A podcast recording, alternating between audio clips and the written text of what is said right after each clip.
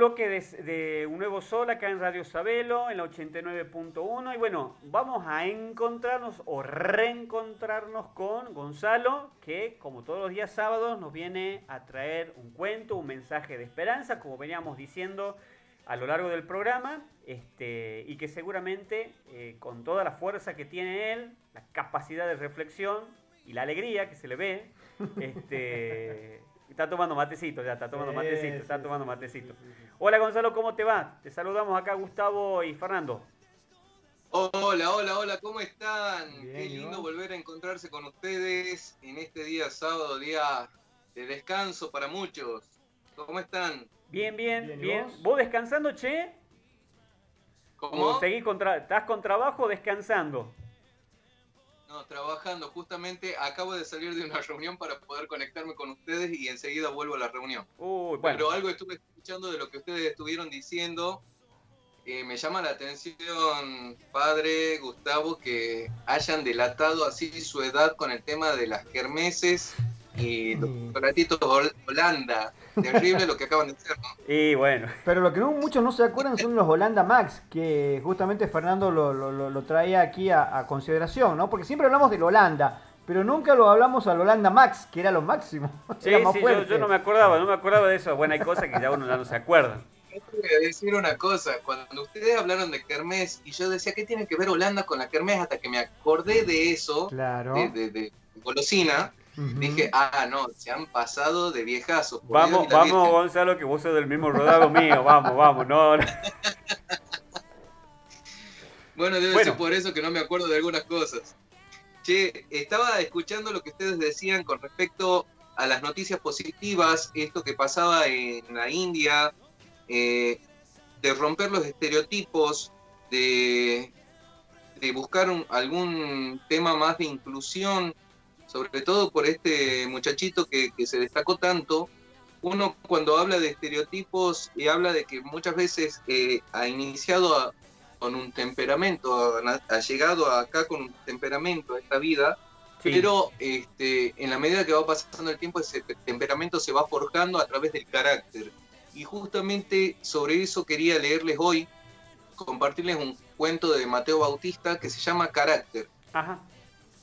Dice así, se cuenta que en tiempos del famoso y sabio filósofo Sócrates había un médico célebre, el cual con solo observar la forma de la cabeza y la expresión de la cara de un individuo, descubría qué inclinaciones tenía. Los discípulos de Sócrates llevaron a su apreciado maestro ante tal médico, quien después de observarlo debidamente diagnosticó este hombre tiene gran inclinación a la borrachera. Los discípulos del gran filósofo se indignaron enormemente y gritaron, eso es una calumnia.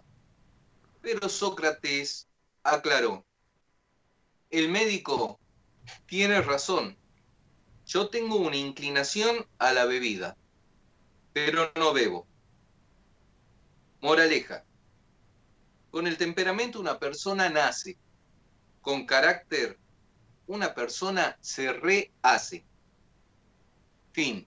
¿Qué es lo que quería compartir con esto? Muchas veces escucho gente que, me cuenta sus historias de vida en las que en muchas ocasiones son historias bastante cruentas, difíciles, eh, padres que, que, han tenido un, accionar no esperado eh, eh, dentro de su núcleo familiar y que se justifican diciendo que a causa de ello ellos actúan del modo que actúan.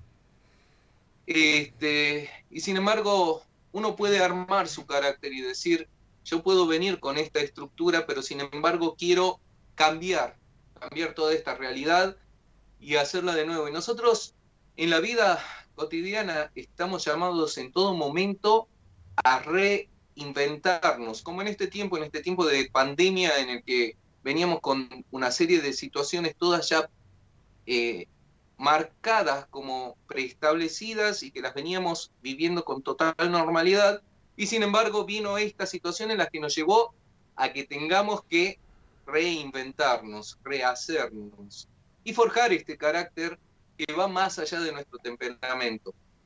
Entonces, ¿a qué voy con esto? Que podemos ser los forjadores de nuestro propio destino en la medida que tengamos ese espíritu de lucha sostenida y de superación de nuestras realidades. Este era el mensaje que quería dejar en el día de hoy.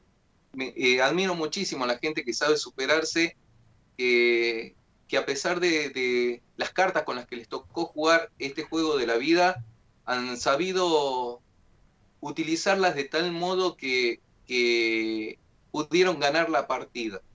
Así que conozco muchos casos de mucha gente que, que tiene vida difícil pero que sin embargo la vive en plenitud porque sabe jugar esas cartas, como cuando estamos en el truco, eh, los que saben jugar al truco cuando tenemos la seña esta, quiere decir que no hay nada, estamos nulos, no tenemos una carta que nos dé un aliciente, pero en ese aspecto ya corre el tema de la astucia, la astucia que podamos tener para poder ganar el juego. Y hay gente que con nada hizo mucho. Impresionante. Eso que Sí, sí, sí, totalmente comparto lo que vos estás diciendo. Qué, qué bárbaro cuando una persona desde la nada hace un montón de cosas y como estábamos charlando con Gustavo también, la capacidad de, de la resiliencia, la capacidad de reinventarse y el deseo, como, como muchas veces uno escucha, el deseo de superación, ¿no? El deseo de superarse, de ser cada día mejor. Obviamente, no solo por un fin concreto o material, sino por el mismo hecho de ser persona y por su dignidad. No, muy bien, la verdad, excelente. Eh, qué, lindo que nos lleve eso a reflexionar, ¿no? Y hay que tratar de, diferenciar lo que es ser persona y lo que es tener personalidad, ¿sí? Y todos como persona tenemos un valor, un valor bastante importante por el solo hecho de serlo, ¿no? pero la personalidad es lo que va a ir marcando la diferenciación entre una persona y otra. Entonces, la personalidad que vayamos planteando nosotros en la forma de, encarar nuestras realidades eh, va a ser distintiva al momento, como te decía recién, de, de ir jugando las cartas que nos tocan. Exacto, exacto, exacto, exacto.